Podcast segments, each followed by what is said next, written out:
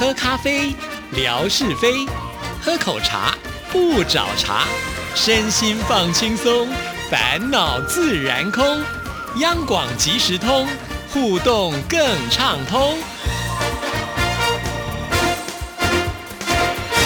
亲爱的听众朋友，大家好，欢迎收听今天的央广即时通，我是谭志毅，又到了针锋相对的单元了，有请我们的维珍出场。维珍你好，Hello，大家好，我是维珍。很快又过了一个月的时间哦，不过这一个月呢，可以说是应该说这个二零二零开春以来，真的就很像惊涛骇浪哦，就是五席 key 五席热，不过大部分是热，就是往下掉的这个状况好像比较多一些。你要翻译一下，五席 key 就是有的时候起来，五席热就是掉下来。掉下去，好像是歌词吧？就是叶启田的歌曲，就是形容人生有如波涛一般了。真的，真的，尤其现在这个疫情的影响啊，不只是在亚洲，尤其在欧洲，显然好像更为严重。这看到那个数字飙升的那样子，看的都会惊心胆跳的感觉。但是如果细致的去看它每一个数字背后的呈现，也可以反映出这个地方的简易的方式、简易的能量，还有对于这个政策上应对的态度，还有。整体其实看得最明显的就是在一种文化差异上，包含像口罩也继续是成为讨论的话题。就是在台湾看到外国人不戴口罩，其实金发碧眼的才会弹开；但是在西方看到戴着口罩的华人，好，就是或者是那种黑眼睛。黑头发的会弹开，这完全是截然不同的景象。所以，像我们针锋相对，一直是谈台湾的论坛 PTT 里面的热门时事，但没有办法，我一直很想要避开这个话题，因为我觉得毕竟人的心理是会有累积的压力的。嗯，想要谈一些比较欢乐的、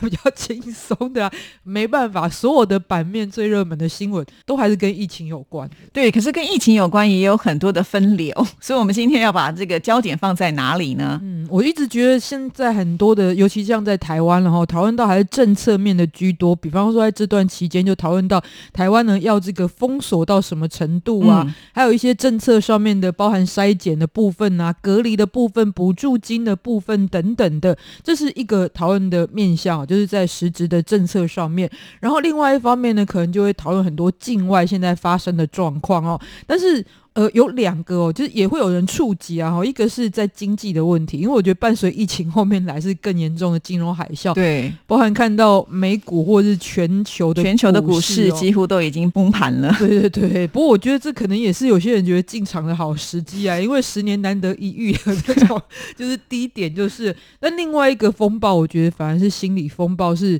已经有人开始在关注了，但比较少人讨论到的重点，也就是大部分的人还是没有。有感染的比例当中，这还是绝大部分的人，但是所有人都感染了一种心理上的症状。那呈现的方式呢？待会可以讲一些案例嘛？哈，不过最主要我觉得就是有焦虑，嗯，恐慌，嗯，生气。是对比方说焦虑的跟恐慌，我觉得会比较连接在一起。就像前一段时间，只要听说啊有问题的时候，大家就去抢口罩啊。本来以为就是我们华人爱抢这些东西，现在你看欧美人也一样抢的更夸张。真的，我看最多那个就是在欧美的那一些，因为 YouTuber 很多就是拍当地的 Vlog 那种，就是实际生活的状况记录。他们都会有一个共同的概念，就是为什么在欧洲跟美国都买不到口罩了，但是你也看不到有人戴口罩，因为买不到就没得戴吧？会不会这样？也有一部分的说法是，可能先前就有一些华人啊，哈，或者说亚洲人 抢先买了，对，比较有戴口罩的习惯，抢先买了，或者是有人现在买的，但是还想说要不要戴上街，因为现在可能还没有形成一股欧美戴口罩的风潮。那是看到意大利其实开始比之前戴的人多了，然后可是。我觉得焦虑比较是一个心理状况的呈现哦。那像刚刚自己所讲的，其实就呈现在怕货品不够用。那里面最有趣的是抢口罩，可能大家觉得还有防护效果，但我真的最不能理解是为什么全世界都在抢卫生纸。因为之前就有传出一个误导的消息嘛，说口罩，因为现在大家呃拼命的在制造，那就会原物料对原物料的问题。那事实上其实他们是不同的原物料。因为我最不了解的是，因为在台湾有找到就是散布这个谣言的源头，就是卫生纸卫生纸对。但是为什么美国、澳洲？然后看到日本，然后也都是这样子一个家乡都缺货的状况。难道他们当地也有卫生纸经销商参考台湾经验做一样的事情？不太懂，我也不太知道，因为对呃这些欧美国家来讲的话，我倒还蛮意外他们这么的不沉着。所以这个我觉得真的很有趣啊，就是过去都会讲到很多文化上的差异，但是在人性的部分，你会觉得真的大同小异嘛，普世价值都一样。就是呢，通常分两派，一派就是其实，在台湾还是有，只是比例上的问题，一派就是。反正呢，如果躲不过的话，这就是命吧。所以呢，就把自己放很松的状态，然后该玩的就去玩，该工作就去工作。而另外一派呢，就是属于那种要超前，在心里面先部署，就是先预想到可能状况会多糟，然后呢，就先买好、准备好很多东西。是我比较好奇的就是啊。到底是一个什么样的概念？因为前一段时间不是说那个迪士尼要封了吗？就是呃美国的迪士尼，结果呢，它封的前一天就大爆满哎。它封的原因是要告诉大家不要群聚，可是呢，没有想到居然。呃，有人就趁着封的前一天的，赶快再去玩一圈，他才会甘心。我觉得这个心态也是非常的特别。对我还是相信老祖宗有一些话很智慧，就是一朝被蛇咬，十年怕草绳。我绝对相信台湾的这一次防疫的这种心理的准备状态，是来自于十七年前 SARS 所遭遇到的情况，当然比我们预想的更深了啊。可是我觉得，就我如果是个美国人，我觉得大部分的地方地广人稀呀，然后也没有经历过啊，然后再加他们自己一直。之前宣传，其实这是一个类似流感的一个状况。尤其是你看到这一波然后会这样做是年轻人，因为我觉得年轻人的人生智慧可能跟老人家走过的一些路又不太一样，所以这一波年轻人有这种状况的比较多一些。对，那刚才提到的就是会恐慌啦，会焦虑啊，还有一个是会生气。嗯，生气最主要就是对于当地的这一个政府的一个官方的作为，不管怎么做都很像父子骑驴，然后你都可以看到一些人在生气。比方说呢，台湾在这个买口罩这件事情。当初利用超商的方式，就有人说为什么不利用药局呢？可以实名制啊，我们有健保卡。好，现在采取之后就说为什么是两片呢？为什么是五块钱呢？好，然后呢，很多上班族觉得买不到啊，不要发号码牌。好，那就开始有上网预购。上网预购之后就是上网预购呢，为什么用那么复杂的 方式登记呢？我觉得我说这在台湾的状况啊，但是你看到全球都有这样子的。呃，尤其在网络上很明显，乡民们哈会对他们当地的政策有所不满的一个情况，那这方面就会引起很多生气的情绪。在另外一方面呢，其实你每天不觉得你的生活形态改变了这件事很闷，就让你更容易有生气的感觉。光是像我进录音室，我们都要消毒多久？用酒精都可以拿来煮烧酒鸡，所以我觉得这都是一些心理的压力，在其实还没有。疫情也许不像那么严重的时候，可是其实心里面已经有一种比较偏颇的状况出现。是因为心里面有风暴的时候，他就势必一定要找一个出口。那通常找到引爆点的时候，你就把它爆发出来。所以现在大家的这个情绪可能都是在一个紧绷的状态之下，也很容易呢就会暴走啊。那其实我觉得有的时候真的。当你就算暴走好了，你也要回来看看。就像我们刚才提到口罩的事情，那在台湾，我觉得至少我们还都可以买得到口罩，而且它的价格还是维持在一定的水平，不至于说呃那种很很奇怪、很奇特的那种价钱。因为听说在欧美要买一片口罩是贵的吓死人，可能我们有钱也不会想要去买的那种感觉。或者就算买得到的话，其实现在在欧美还是有一些，就口罩质量上面可能会出现一些。怎么讲就是还是有听到一些诈欺的事件呢。这也反映到，因为每一个国家疫情发展的这程度状况不太一样哈，所以现在有一些好像觉得自己比较缓下来的情况的时候，好像在看别人的状况，就是有一种在重演可能你们过去两个礼拜或是一个月所上演的状况。可是我还是必须讲啊，因为这个病毒现在就算已经提出了很多的看法，但事实上。科学家对他还不是完全的了解，所以你没有办法去从过去的经验，然后说哦，现在好像已经趋缓了，因为它都是一波一波来。所以即使你觉得你的疫情比较趋缓的地方，还是要蛮注意。对，尤其之前有几个案例，我们也看到，就是说呃，即使是康复之后，还有可能再度的染病，这是我们觉得比较意外。因为以前类似像这种病毒，如果我们呃生过一次病，身体上就会有抗体，可是这个病毒又超强，就是它可能会再染。不过大部分这种情况，我看专。专家讲的啦，因为昨天电视也看很多，可能是因为他当初采病毒的部位没有采到，就是说他原本其实身体里面就有带了，而不是重新携带病毒。但是过去放他出去的检疫的过程当中，其实就是没有，就是他可能踩的部位那个地方刚好病毒量不足，就没有测出来的情况。但在台湾比较少，因为台湾光是如果确诊后，然后治疗。出院，其实他的那个裁剪的过程要经过三次嘛，对不对？最少三次，对，对，所以台湾是一个非常呃严格的一种裁剪的方式，呃，所以呢，呃，我们前面应该守的还不错，但后面因为有很多从国外回来的朋友们，这种境外一路，其实我们也是觉得比较。觉得很担心的，对。但是这个境外移入的部分呢，目前然后我觉得就是靠两种力量，然后一种就是法律上面的一个，不管是紧急命令然后或者是我们那种指挥中心的颁布的限制哦。但是因为你不可能自绝于自己国家的人于门外，而且其实台湾比起全球来讲，台湾并不是做的特别的松散，因为现在这种从海外回国。然后染病的状况在全世界都变成一个比较主流的，包括我们看到中国的数字哈，中国公布的数字 也是现在以境外的为主。虽然我不知道这个数字的背后，呃，也许反映了其他一些状况。然后在韩国其实也很多这种情况，嗯，就是海外回国的，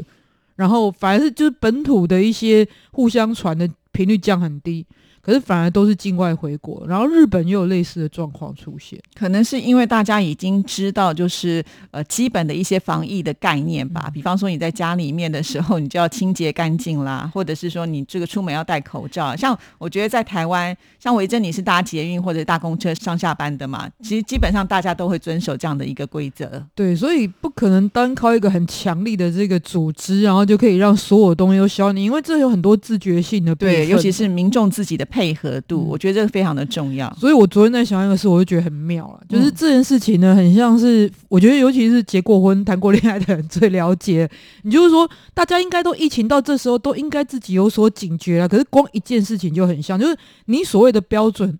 跟别人的标准可能不一样。比方在你家，你觉得干净是什么标准？跟你的伴侣可能觉得干净的标准就不一样，有些人觉得晚三天以内洗都算干净，有些人只要吃饭之后不洗都算不干净。嗯，那这个怎么去衡量呢？对，尤其病毒又看不见，对，它又不是说有颜色，或者是说你可以看得到，它就把它擦到亮为止，这这确实是非常非常的困难了。不过还是在我们今天的主题啊，就是心理层面的部分，我觉得最后还有一个我自己都发现自己很明显的状况，也就是在人与人之间的那种不信任感开始延伸了。我自己就有一个很确切的例子。就是在上个礼拜，因为我来电台都会走路去台北车站，然后就经过了一个公车站，有一个明显看起来就是外籍的这个女士，哦，应该是东南亚的女士，然后就一直问我说，